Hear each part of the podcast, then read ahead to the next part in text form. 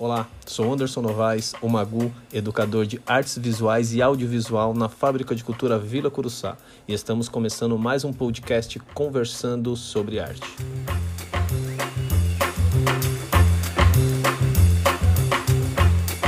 Dando continuidade ao podcast conversando sobre arte, hoje eu abro um, uma nova vertente dentro desse podcast que vai além dos aprendizes ali, frequentadores da Fábrica de Cultura, Vou falar com abrir um leque maior.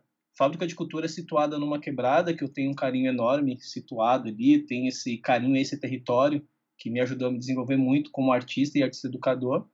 E eu também venho de uma quebrada, e nada melhor do que falar sobre esses artistas que resistem nas quebradas. Hoje eu falo com um artista que eu conheci há muitos anos, na época de escola ainda. Eu lembro ainda do primeiro dia que todo mundo falou: pô, tem um cara ali que está desenhando, vamos ver como como que é esse cara, vamos conhecer. Eu lembro que eu atravessei a sala, dei uma olhada e o pessoal, e aí, como que é? Falei, ah, não, não, é muito legal não, mas tá morrendo de inveja, que o desenho era bem louco. É, e a partir disso a gente desenvolveu uma amizade, várias conversas, quando a gente se encontra de, de tudo, né, sobre, sobre a vida, sobre como crescemos aqui no bairro dos Pimentas, sobre projetos futuros, sobre como viver nesse mundo louco dessa pandemia que vivemos hoje. É o Rodrigo, um amigo que eu tive aí no mundo das artes. Ah, realmente a arte é, é a arte do encontro mesmo. E agora eu vou passar a voz para você. Se apresente, Rodrigo. Um prazer aí conversar contigo. E aí, Anderson? Às vezes vou chamar de Magu, né? Que é como a gente se fala geralmente. Uh, agradeço o convite aí, muito legal participar. Vamos falar a respeito aí. Uh, me defino apenas como desenhista, cara, porque acho que a gente, você mesmo também, é, acaba fazendo várias coisas além de um, um termo só, né? Tipo, ah, só grafites, só artes plásticas. Não, a gente acaba fazendo tanta coisa que, que é difícil até se autodefinir, né? Seu próprio trabalho. Então, vou me considerar, considerar apenas desenhista, né? Eu sempre, sempre converso com os meus aprendizes sobre essa ideia de rótulos, né? Porque além de, é. das artes visuais ali em geral, tanto multimeios, né, que audiovisual, como as artes plásticas, então a gente sempre trabalha nisso, né? Como que é ser um fotógrafo profissional? Quem te dá esse esse nome, né? De onde vem, de onde surge, de onde surge que você é desenhista? Quando você começa a se identificar como artista, né? Eu demorei muito. É, hoje eu me considero um artista criador, então eu posso fazer diversas coisas, sejam visuais, sejam musicais, sei lá. A gente vai navegando por diversos, diversos lugares aí. Mas você, como desenhista, como criador também, como artista criador, é, vamos fazer aquela pergunta né, de praxe. Como foi seu início nas artes? Como você se reconheceu como artista pela primeira vez? É, é bem isso que, que você falou, né? Se definir como criador é perfeito porque realmente é, não, não, não, não, cria barreiras, né? Te deixa livre para qualquer caminho que você queira tomar, em qualquer forma que você queira se manifestar.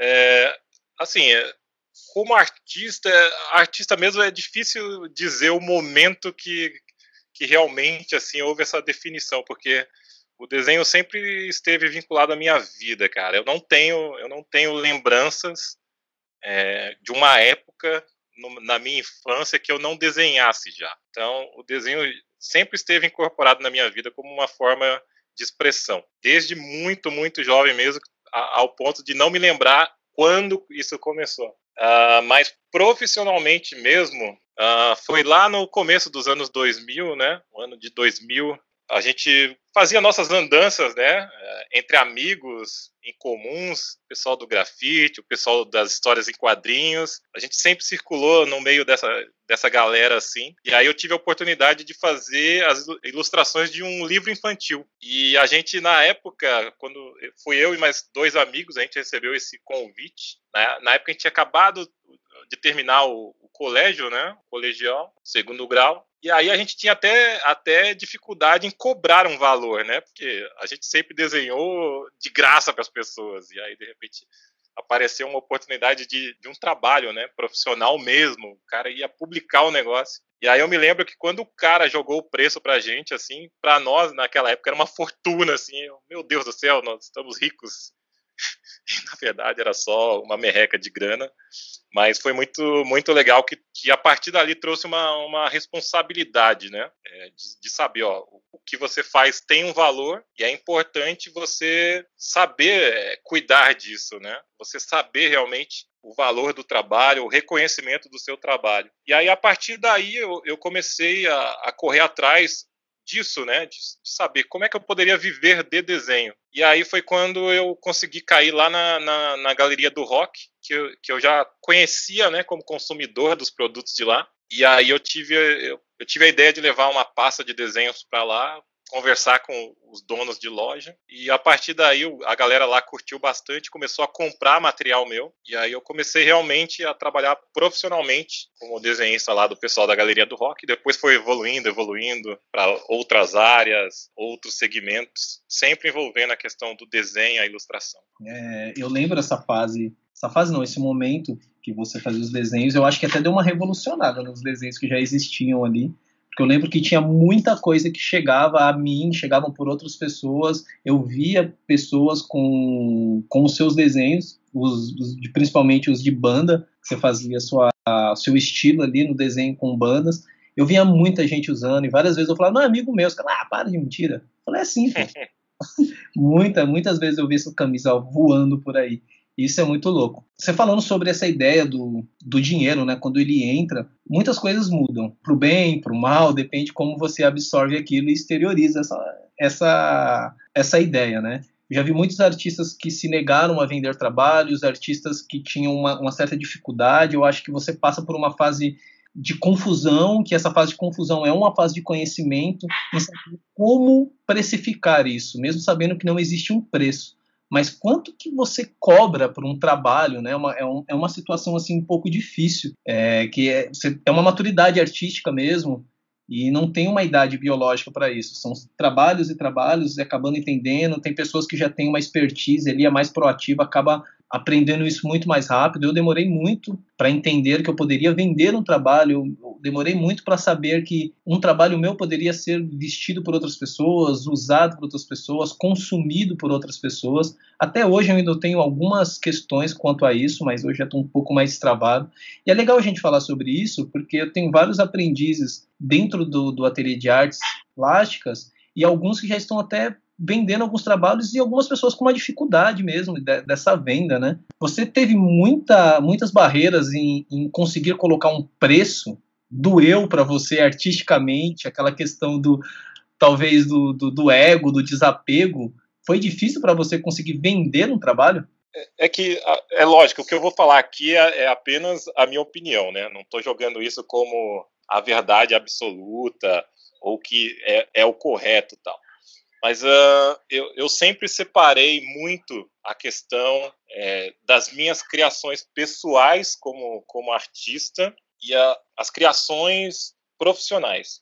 Porque, como desenhista, no momento que eu, que eu entrei né, nessa, nessa questão de preço para as pessoas, uh, na verdade, eu comecei a, a virar a expressão daquelas pessoas como artista. Então, o meu contratante ele tinha uma visão que precisava ser transformada numa imagem, numa arte. E aí eu, eu trabalhava como é, essa, essa questão de, de ser é, essa ferramenta para transferir para a realidade o que o cara só tinha como ideia, só tinha na cabeça dele. Uh, fazendo isso, essa questão de separar o que eu crio da minha mente como artista, apenas para me expressar como artista, do meu trabalho como ferramenta de criação para a ideia dos outros. É, não sei se dá para entender muito claramente isso, porque aí fica muito fácil para mim é, precificar esse serviço que eu estou prestando para a pessoa. Estou transformando a ideia dela em algo físico ah, nessa arte diferentemente do que eu crio para mim como forma de expressão. E aí,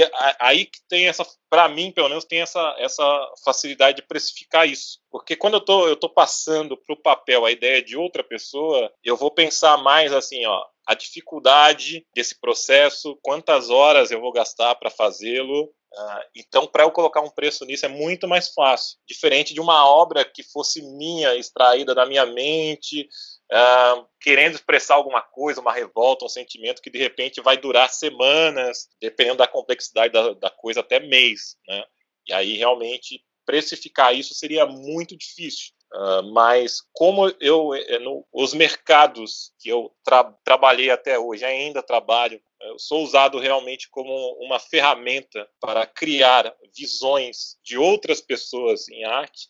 Então, uh, isso facilitou para mim essa questão da precificação, porque aí eu consigo pensar numa forma de produção. Quanto tempo eu vou gastar, quanto eu terei que pesquisar para conseguir trazer aquela ideia à tona. Uh, então, para mim, eu não tive muito essa dificuldade da precificação por causa disso, porque eu, realmente eu criei essa separação do que é meu, que eu, eu crio para mim, e do que eu crio para os outros, a visão dos outros. Porque mesmo que o cara te dê um, um conceito muito vago do que ele quer, não vai deixar de ser um, uma ideia conjunta dele comigo. Então, por isso, para mim, sempre facilitou bastante essa, essa questão de precificar, né, de preço sobre, a, sobre as obras. Legal que você conseguiu arrumar um método aí, né, de como, como ter esse equilíbrio, né, entre o Rodrigo, artista criador, o seu mesmo, com o artista criador para venda, né? Que seja uma coisa mais comercial. Eu acho que essa linha que é, é um equilíbrio muito fino, né? Como o artista consegue chegar no momento que ele consegue criar algo seu, como você falou que pode durar um mês, e como você vende esse trabalho, né? Se for uma encomenda, é um processo difícil, né? Um processo de uma maturidade muito difícil. Já houve algum trabalho que você fez, uma criação sua, e rolou de alguém querer comprar esse trabalho e, e rolou essa dificuldade também? Já, já sim. É, eu tive, eu tive algumas experiências fora é, é da normalidade, assim, né? Da, dos trabalhos convencionais de desenho, de ilustração que eu, já fazia, né? Então, por exemplo, dentro da, da época que eu trabalhei para o pessoal de estamparia, das lojas de camisetas da Galeria do Rock, uh, eu tive experiência, por exemplo, da, de ter um portfólio, né, uma pasta de portfólio dos meus desenhos, e lá no meio tá tanto os trabalhos profissionais quanto os trabalhos pessoais. E uma vez uma dona de uma loja, ela, ela folheando meu portfólio, ela escolheu logo um original de um desenho que realmente era um desenho que eu criei para mim. Era só para eu coloquei no portfólio porque eu achava um desenho bacana, mas eu criei para mim, eu não, não, não, não criei pensando comercialmente. E aí ela ficou louca, falou que tinha amado o desenho, queria porque queria que ela ia enquadrar e colocar na casa, na casa dela tal. E aí bateu aquela. Aí o que você falou, né? Do apego, né? Tipo, meu, mas esse desenho não, não tá à venda, né? Não, mas eu pago tanto. E aí vai, vira um leilão que é, chega a ser até constrangedor, né? Tipo, que você, nem todo artista, né, mas infelizmente no Brasil, a grande maioria dos artistas não vive uma condição financeira das melhores, né, em nenhuma época. Então fica aquela questão, eu preciso da grana, mas ao mesmo tempo eu não, eu não quero vender. Então já aconteceu e, e também teve um, uma outra vez também, na, na época que eu trabalhei para uma, uma revista de games aqui do, do Brasil, a EGW Brasil, que era uma filial da EGM americana,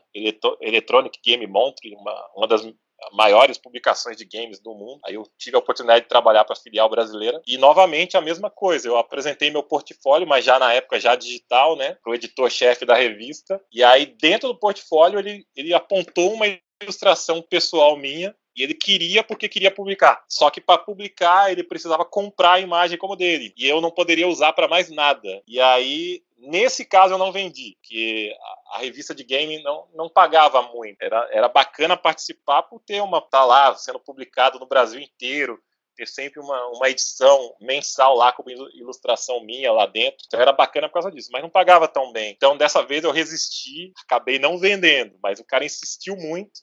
E da outra vez, o caso que eu citei anteriormente, né, eu acabei vendendo porque realmente a, a mulher me ofereceu um valor que para na época, é, eu falo, foi mil reais, né? Só que eu tô falando de mil reais há 15 anos atrás, né? Mil reais há 15 anos atrás tinha um, valor totalmente diferente de hoje, três, quatro vezes mais do que vale hoje, né? Então acabei não aguentando e vendi e era um original, e então se perdeu aquela imagem para sempre. É, ainda mais hoje, né? É diferente, né? O preço, a nossa moeda tá bem valorizada, né? Tá diferente. É legal você falar sobre essa ideia do comércio, não que a arte seja apenas isso, né? Mas ela é também. Então, acho que o artista ele acaba tendo que desenvolver isso, essa conversa com outras pessoas, como você se, se porta, né, perante a isso. Nós somos artistas periféricos, não dá para ficar esperando o Marchand fazer tudo pela gente. Então, a gente tem que fazer por nós mesmos, né? Até se um dia tiver algum representante, um agente, tranquilo, mas enquanto não, a venda, a negociação também faz parte da arte, né?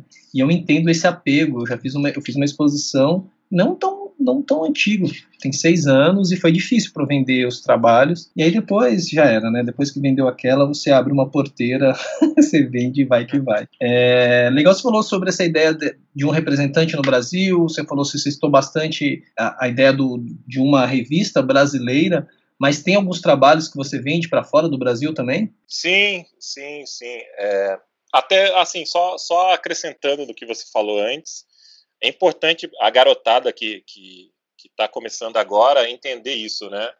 Que a internet é uma ferramenta muito importante que a, gente tem hoje à disposição. É, só que o Brasil é muito carente dessa questão do, do manager, né? Do, do empresário para os artistas. Lá fora é, é muito comum, principalmente nos Estados Unidos, até mesmo na Europa, existir o manager próprio para cada segmento da arte, né? O pintor, para o desenhista de quadrinhos, o cara que só faz ilustração editorial. Então, é bem segmentado os empresários que lidam com a carreira de cada cara. E no Brasil, você vai ter uma dificuldade monstruosa de conseguir isso. Então, o que você falou é muito importante da garotada entender que para dar certo, ela tem que, é você que tem que ir lá e dar as caras. Não tem jeito, é você mesmo que vai lá correr atrás, aprender a negociar, apresentar o, o seu material da melhor forma possível e, e, saber vender o peixe mesmo, não ter vergonha disso não, é, do seu trabalho em si, saber se autovalorizar e vender o peixe, né? É, mas aí, falando a respeito da, da, questão, né, é, hoje, principalmente depois da pandemia, os meus trabalhos praticamente é, se resumiram na, nas vendas online e para o exterior. Infelizmente, no Brasil, não se valoriza tanto a questão da arte como um todo, né? Mas principalmente do segmento que eu, eu faço parte, da, da, questão do, do, desenho, ilustração, história em quadrinhos, é muito pouco valorizado, é visto muito com olhos infantis, né? Coisa de criança. Então você conseguir comprador a preço justo no, no Brasil é muito complicado. Então eu, eu a,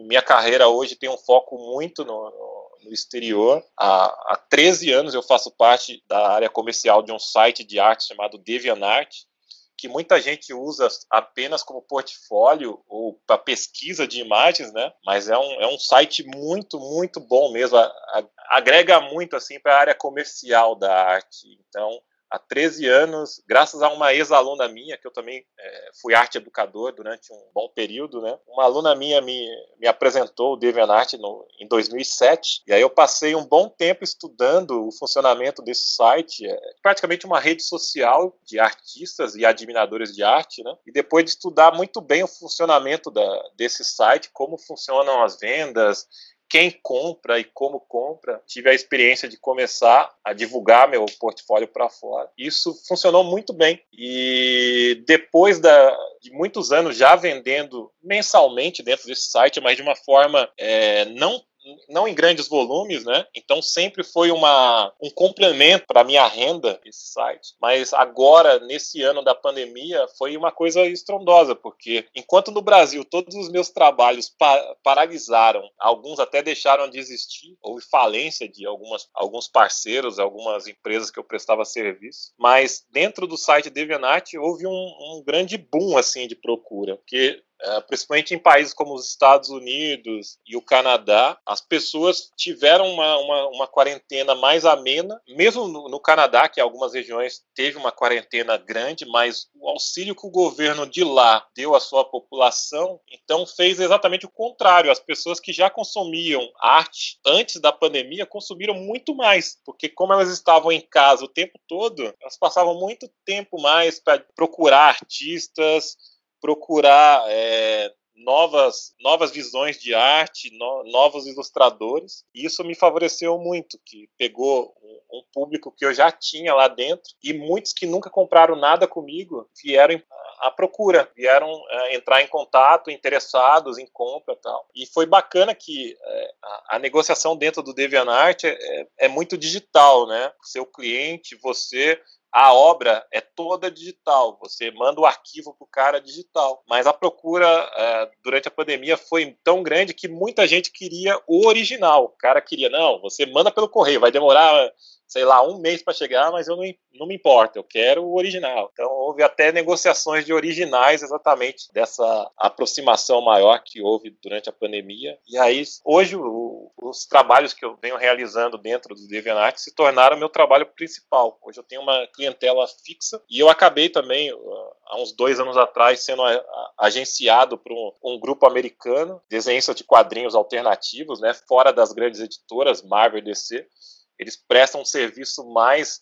para editoras pequenas, escritores que precisam de desenho de quadrinhos para fazer seu fanzine, né, sua obra underground, para o cara ir lá e divulgar nos pequenos eventos de fora, Estados Unidos, Canadá, Europa. E eu acabei tendo a oportunidade também de ser contratado por, por esses managers estrangeiros, né? E hoje também eu faço parte dessa, dessa agência também, chamada Interview Comics. Eu também faço parte do, do grupo de artistas dele. E aí, a mesma coisa, durante a pandemia, aumentou bastante a procura por, pelo nosso serviço, tanto dentro do site do site DeviantArt, quanto também por esses agenciadores que eu já fazia parte. Né? Então, é, hoje, hoje tenho a sorte né, de ter esse trabalho mais consolidado pela internet né, para o estrangeiro. E o legal que acaba não servindo como um guia, não servindo como uma cartilha, e até como você falou aí anteriormente, não é uma verdade absoluta, mas os futuros artistas que, que ouvem né, isso acaba tendo uma referência, né, tendo pessoas que são, que são referências, porque muitos acabam fazendo aula comigo ou com outro educador, acaba levando apenas aquela referência, e aí é legal trocar uma ideia com outro artista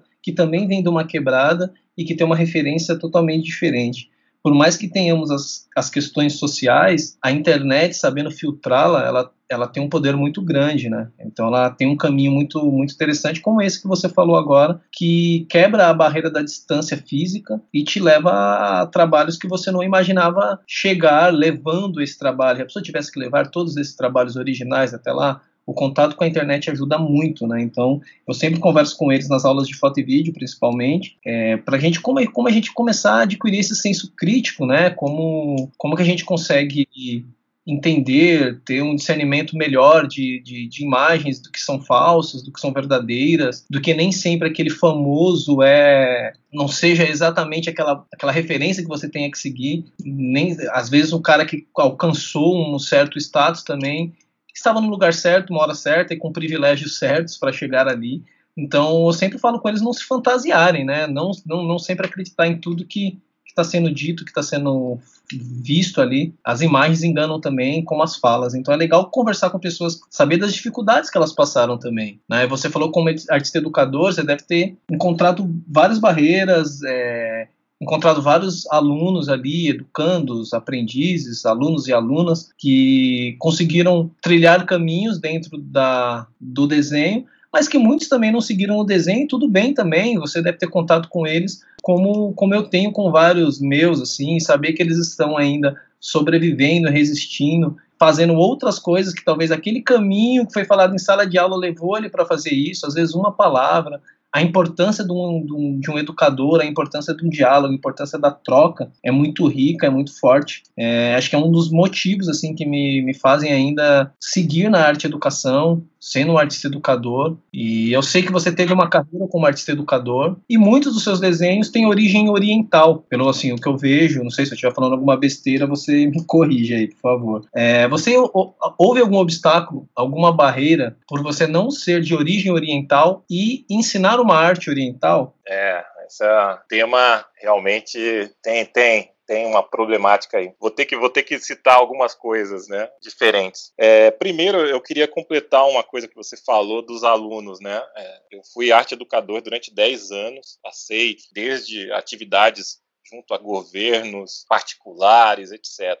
Então, assim, tive essa experiência como arte educador durante um tempo. E, como você falou, muitos alunos não, não se tornaram artistas, né? Mas levaram o desenho para a vida delas ou que elas aprenderam dentro da arte de alguma maneira para dentro da vida delas. Isso que é muito interessante. Eu acho muito importante a garotada de hoje perceber que não adianta você se comparar com alguém que já alcançou o sucesso ah, eu queria ser como fulano. Você pode admirar, você pode ter o, o ídolo. Não, o problema não é esse, mas o problema é você querer a vida dele. Esse, esse é o, né, o que é o errado da história, porque a sua trajetória vai ser diferente. Não importa se você tentar repetir todos os passos que aquele cara fez, não vai ter o mesmo resultado. E o principal que muitos se perdem nessa idolatria errada de artistas que eles admiram, a arte é a sua forma de expressão. Você vai se expressar daquela maneira porque você precisa colocar algo para fora. Então, no momento que você está tentando se expressar baseado em outra pessoa, na linguagem de outra pessoa, você simplesmente está tentando replicar, você está tentando copiar as falas, a expressão de uma outra pessoa. E aí você não nunca, você nunca localizar como artista e você vai ter uma, uma dificuldade muito grande de evoluir. A evolução só acontece exatamente quando você percebe o seu local como artista. Você percebe, ó, é assim que eu me expresso, é esse o caminho que eu quero tomar. Por um exemplo que eu, que eu gosto de dar sobre isso é, somos nós. Eu sempre te via assim com admiração, o cara do grafite, o cara das ruas. Só que você tinha uma, uma, uma particularidade na, na, na, na, juventude que você fazia uma, uma separação de volume entre linhas finas e grossas. E eu olhava aquilo e ficava fascinado. Eu olhava aquilo e pensava, nossa, nos quadrinhos tem algo similar, mas o que ele faz é muito diferente. E eu nunca tinha visto aquilo. Então aquela novidade para mim assim mexeu com a minha cabeça. Eu falei, cara, eu tenho que tentar levar isso aqui para dentro do meu desenho de alguma maneira, porque o que esse cara faz no, nos desenhos, nos rascunhos dele de grafite é, é incrível. Tipo, ninguém está fazendo isso. Então, se eu conseguir transportar nem que seja uma, uma pequena porcentagem do que ele está fazendo para dentro do meu desenho vai enriquecer minha arte. Então, essa, essa fusão que eu vim absorvendo durante todos esses anos foi muito importante para a evolução do meu desenho. E isso foi com vários outros artistas, aconteceu a mesma coisa, de admirar algo que o cara faz e tentar trazer, incorporar isso de alguma maneira para o que eu fazia. E isso transbordou para alguns alunos meus. Então, é, eu tive a oportunidade, por exemplo, de encontrar uma ex-aluna minha que ela não se tornou desenhista de quadrinhos como ela queria e ela se tornou designer de interiores tal. E aí, conversando com ela, ela falou: "Não, Rodrigo, apesar de não ter virado uma quadrinista, as aulas de desenho foram muito importantes, porque quando eu estou com um cliente, eu não preciso ir para o computador, passar um dia, dois dias inteiros e, e criar um projeto para ele entender a minha ideia. Eu vou lá, pego um papel, rabisco para ele e ele entende na hora o que eu quero fazer e me autoriza. Então, o desenho me aliviou grandes passos dentro da minha profissão. E isso foram em várias carreiras. Eu tenho alunos que foram trabalhar em agência de publicidade como publicitários. Tem até gente que virou historiador. Então, tudo isso, ah, alguma coisa eles tiraram da arte, souberam é, separar a coisa. Ó, esse aprendizado não, não foi um, um, tempo perdido. Isso aqui eu estou levando para minha vida.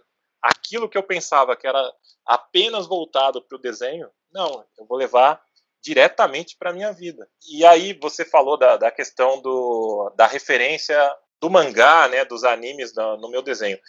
O meu traço ele, ele varia, né? Ele caminha desde a da, da parte do mangá para os cómics americanos também. Eu consigo intercalar essa coisa.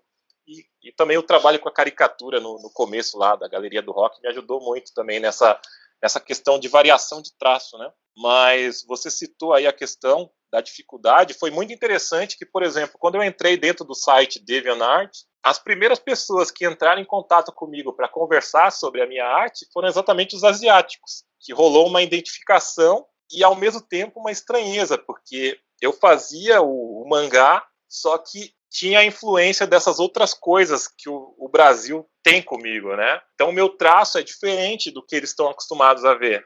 Então, as primeiras pessoas que se interessaram em conversar comigo foram o pessoal da Ásia. Não, eu tive o contato com o mangaka mesmo, um cara que hoje trabalha profissionalmente no Japão com mangá. Foi um dos primeiros a vir conversar comigo. Mas gente da Indonésia, Malásia, a galera realmente tipo gosta dessa coisa da, da influência, né? Não é o mangá puro. Eles veem que tem alguma coisa ali misturada. E aí, infelizmente, no Brasil eu tive uma experiência dessa negativa, né? Que eu, eu tenho. Você conhece, né? Um amigo meu, o Felipe Watanabe, que hoje é um, é um desenhista de quadrinhos renomado, já trabalhou na Marvel, trabalha hoje na DC Comics, vai lançar um quadrinho próprio pela Image Comics, agora é realmente dele, criação dele bem bacana. E ele tinha um curso de desenho dentro de um clube da comunidade japonesa de Guarulhos, da nossa cidade de origem. E aí esse clube realmente ele é focado apenas nos descendentes de japoneses. E o Felipe, como ele já estava começando essa carreira internacional de quadrinhos, ele não estava conseguindo dar conta das aulas e ele me convidou para ser professor junto com ele. E depois o Felipe teve que abandonar o curso e me deixou como responsável. Só que no momento que eu me tornei o professor responsável, a, as famílias olhavam com muita estranheza a questão de um professor descendente, né, de africanos, porque eu sou eu sou negro, eu sou de descendência ascendência africana, né, ensinando a cultura deles para os filhos deles. Então houve realmente essa quebra de, de, de, de parâmetros para eles que foi um incômodo para eles na época. Só que foi ao mesmo tempo eu me sentia é, incomodado com isso, não, não, não, vou, não vou negar que esse incômodo acontecia, que você percebia um tratamento, diferente, olhares diferentes, mas eu, ao mesmo tempo eu fiz questão de, de fazer o meu trabalho da melhor maneira possível. E os alunos reconheciam muito essa questão do meu trabalho, gostavam muito da minha aula, participavam, se dedicavam.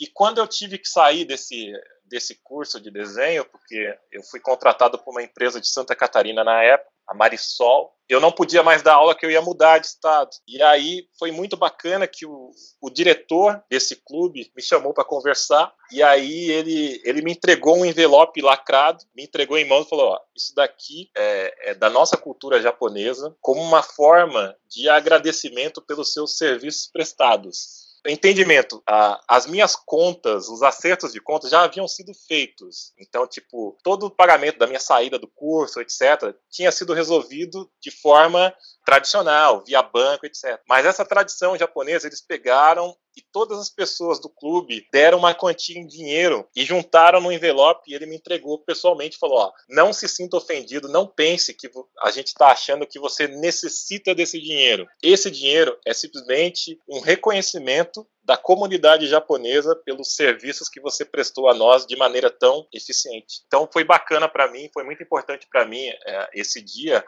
porque eles demonstraram o respeito pelo trabalho que eu exerci lá dentro, mesmo no começo havendo um certo preconceito de um ocidental descendente de ascendência africana, ensinando a cultura japonesa para os filhos descendentes de japoneses mas a gente conseguiu, através do trabalho, reverter essa visão e eles entenderem que o mesmo respeito que eles têm pela cultura deles, eu também tinha. Eu não estava ali denegrindo ou distorcendo a cultura deles. Não. Eu estava ali para passar para os filhos deles exatamente toda a riqueza e toda a qualidade da cultura é, japonesa, todo, todo o ganho, o acréscimo que o mangá trouxe para a arte como um todo, a arte pop, né, como um todo nesse, nessas últimas décadas. Então foi uma, ao mesmo tempo que foi incômodo no começo, no final foi, foi bem bacana como terminou tudo isso. Né? Foi tudo foi, foi é, é fruto da resistência também, né? É se você tivesse ali desistido no começo, sei que é muito difícil. Eu acho que cada um sente de uma forma. Eu não sei como eu agiria nisso, né? mas você teve essa resistência. Eu acho que o artista periférico ele acaba sendo preparado para a guerra desde sempre mas muitas guerras são imprevisíveis, né? Você não sabe o que, que vai acontecer. Você acha que está sempre preparado para alguma coisa, mas vem algo que você nem imagina o que vai acontecer. E ainda bem que você conseguiu ter esse, esse jogo de cintura, talvez até ressignificar tudo isso, né? Talvez você hoje, hoje fala de uma outra forma, aprender um outro caminho ali também, né? Então a gente está sempre aberto a aprendizados, a conhecimentos, por mais por mais anos que tenhamos aí no nosso no nosso documento, na nossa pele, a gente vai sempre aprendendo mais e mais. Eu, eu sempre aprendo muito com os aprendizes, aprendo muito com essas conversas, assim, por mais que eu te conheça aí, sei lá, acho que uns 20 anos, eu aprendo muito conversando aqui também, são A gente aprende re, o respeito também, é, não só pelo trabalho, mas pela pessoa. É muito gratificante ver artistas, principalmente que eu conheço, mas não só os que eu conheço, mas saber de onde veio, saber da sua origem, saber que está ali por uma que, que, que, lutou pela sua verdade, né? Que lutou, resistiu pela sua verdade. E hoje tu tá aí caminhando e sabe que não é, não chegou no final e nunca chegará, porque o final não existe, né? A gente sempre está em processo, a gente está sempre inacabado e é sempre o caminho, não a linha de chegada, né? Isso é muito louco, é sempre essa resistência. A gente achar que já chegou, a gente estaciona e para por ali. Meu, é muito, muito legal saber de todas as histórias. Eu acho que vai ser. vai abrir várias portas ali de pensamentos para os aprendizes que irão ouvir, outras pessoas que vão ouvir. E aproveitando esse momento, como a gente está chegando aqui no nosso final, no encerramento, é, eu quero que você fale, se, se eu não perguntei alguma coisa e você queira falar também, é, mas que você fale diretamente agora para as pessoas que vão ouvir. Se são aprendizes novos, se são crianças, se são adolescentes, se são parte da família, a mãe, o pai, quem cuida dessa criança, ou até mesmo as pessoas mais velhas que irão ouvir isso daí, né? A gente aproveitar dessa, desse poder midiático aí e levar coisas boas para frente. Eu quero que você fale um pouco sobre agora as considerações finais. O que, que você falaria para essas pessoas, né? O que, que você vai falar para essas pessoas que estão iniciando aí no mundo das artes, que estão começando, que estão cheias de dúvidas a fala é sua mais uma vez. Uh, só uma, eu só queria acrescentar uma, uma questão sobre o evento de, de cultura pop que a gente leva na cidade de Guarulhos, né? Um evento gratuito, voltado exatamente para a construção de um público novo, um público consumidor da, dessa cultura pop, das histórias em quadrinhos, dos animes, dos mangás. Uh, eu, junto com um grupo de mais quatro amigos, nós criamos o Anime Guarulhos Festival, né? É um evento gratuito que reúne 10 mil pessoas por dia, né, em dois dias de evento, na região central da cidade de Guarulhos, no Adamastor Central. Para quem não conhece a cidade, né, fica bem, bem fácil acesso mesmo. E esse evento surgiu exatamente dessa questão de tentarem nos colocar em uma caixa, né? Tipo, ó, vocês, tudo bem, vocês querem fazer arte, vocês querem é, criar o movimento de vocês, mas vocês ficam aí na periferia, tá? Vocês ficam aí escondidinhos, bonitinhos. E a gente fez questão de bater o pé e falar: não, a gente vai para o coração da cidade, porque o que a gente tem para mostrar, o que a gente quer mostrar, é para a cidade inteira ver.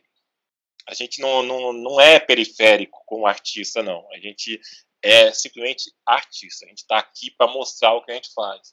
E a gente conseguiu bater o pé, bater de frente com muita gente, bater de frente até com a autoridade da cidade, é, para levar esse evento para o coração, o coração da cidade mesmo, para que todos, todos na cidade de Guarulhos e até das regiões próximas tivessem a oportunidade de estar lá. E principalmente a gente bateu de frente com, com as pessoas, porque a gente queria levar esse evento como uma forma de divulgação dos artistas da cidade.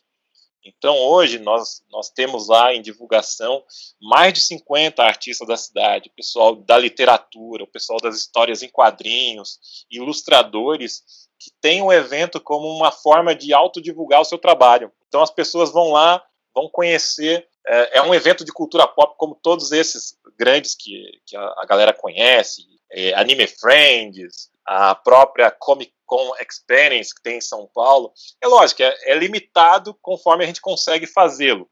Não é um evento ricaço, cheio de firulas, né, tal. Mas a gente consegue trazer muitas atrações bacanas, bandas, pessoas, os dubladores das vozes conhecidas dos filmes, é, artistas convidados que vão lá palestrar, oficinas, é, clubes, o pessoal do, que hoje está em alta, o pessoal do K-pop vai lá, tem uma sala própria, uh, o pessoal do card game, então é, é um evento multicultural mesmo, baseado né, na, nessa cultura pop que tanto se expande uh, no mundo hoje, e a gente fez questão de criar esse evento gratuito é, para dar oportunidade para que todos tivessem acesso. Né? Foi uma briga gigantesca. Hoje o evento é, iria para o seu oitavo ano, né? mas pela questão da pandemia, a gente não vai fazer a versão 2020, mas voltamos com tudo quando, quando tiver passado essa questão da pandemia. E aí realmente foi uma coisa de, de orgulho nosso conseguir é, transformar esse evento numa tradição na cidade. Hoje a gente está no calendário do Brasil, a gente está entre os 20 maiores eventos desse segmento é, no Brasil. Parece pouco, mas feito por cinco caras da periferia, sem recursos, sem dinheiro, sem apoio público, feito simplesmente com a raça e com a vontade. Eu acho que é, é uma, é uma realização muito importante. E eu, eu queria falar sobre, sobre esse evento exatamente para esses jovens, até para os adultos, os pais desses jovens, perceberem que nós que, que infelizmente somos limitados pela condição que, que nascemos e crescemos, né, as nossas questões financeiras, sociais, a gente tem que crescer com esse pensamento de luta mesmo. Tipo, não, não, é, não são as pessoas que vão dizer, dizer aonde a gente pode estar, ah, você é da periferia de Guarulhos, então você tem que fazer eventos só para a periferia. Ah, você veio lá do, do Capão Redondo, você veio do Itaim Paulista, então fica aí, não vai lá para o centro de São Paulo incomodar, não. Ou que nem um, uns candidatos à prefeitura, né, vieram com essa conversa que não, a gente, a Cracolândia existe porque as pessoas doam alimentos no centro senão as pessoas estariam espalhadas em suas regiões, não viriam para o centro porque seus seus parentes, não sei o quê. E aí citou a arte, né? Fez questão de citar a arte e ele falou: é, se eu for prefeito, não vai ter mais essas aulas de picho, né? Ele chamou de picho. Não vai ter mais essas aulas de picho e de dança break. Foi engraçado, né? A citação que ele fez, dança break.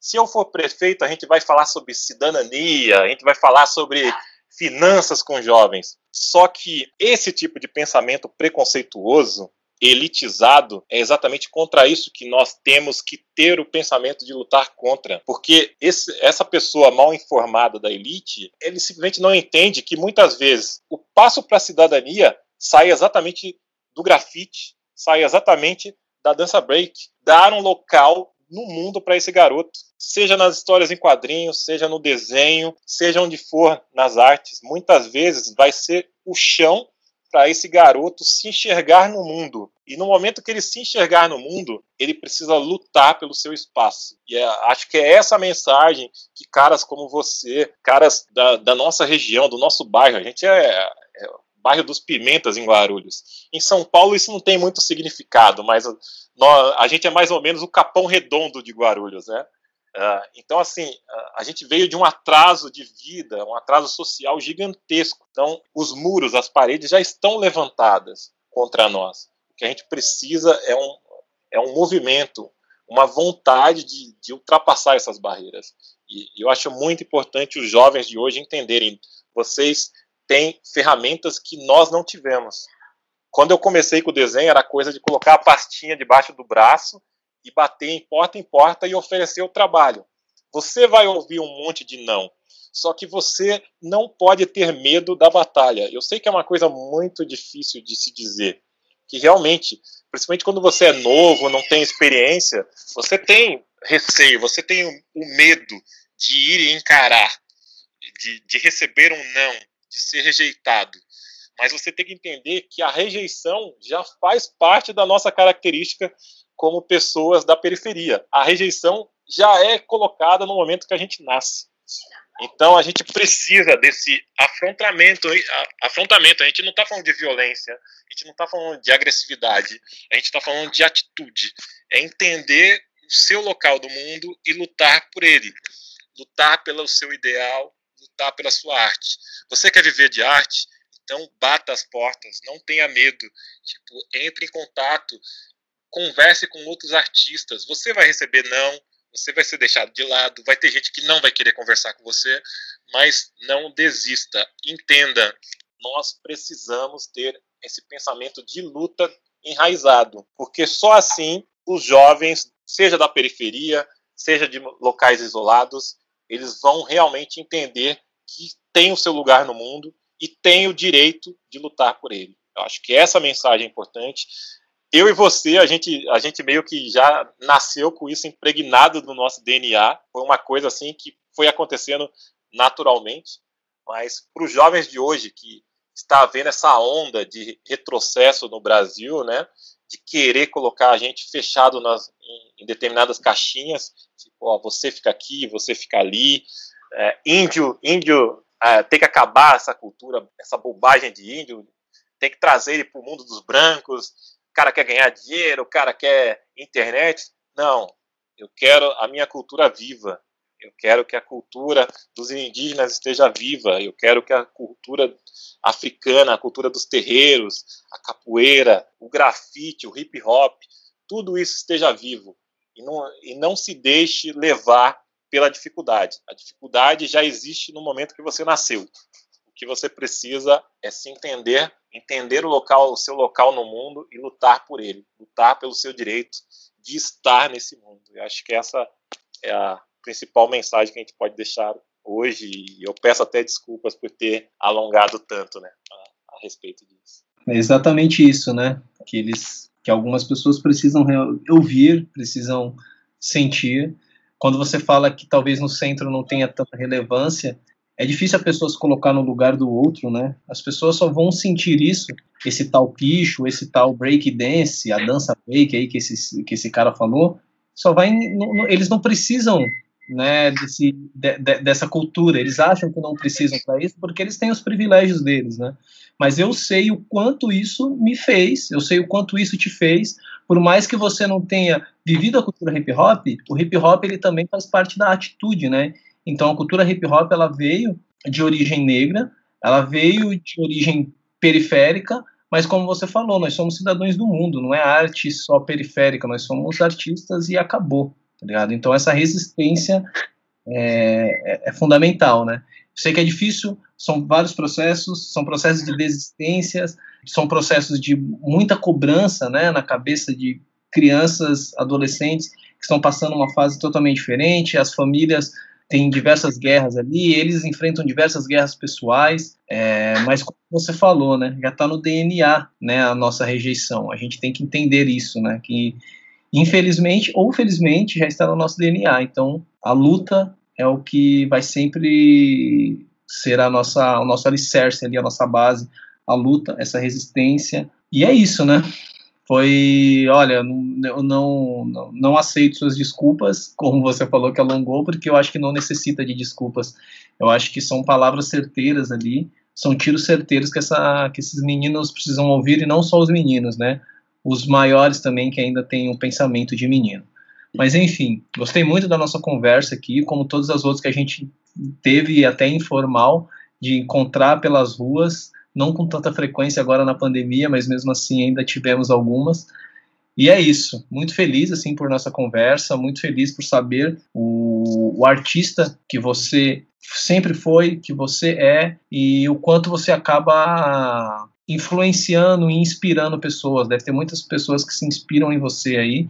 Eu tenho uma referência muito grande, foi muito bom ter te conhecido na época da adolescência ali e me agregou muito também como artista, como pessoa. E é isso.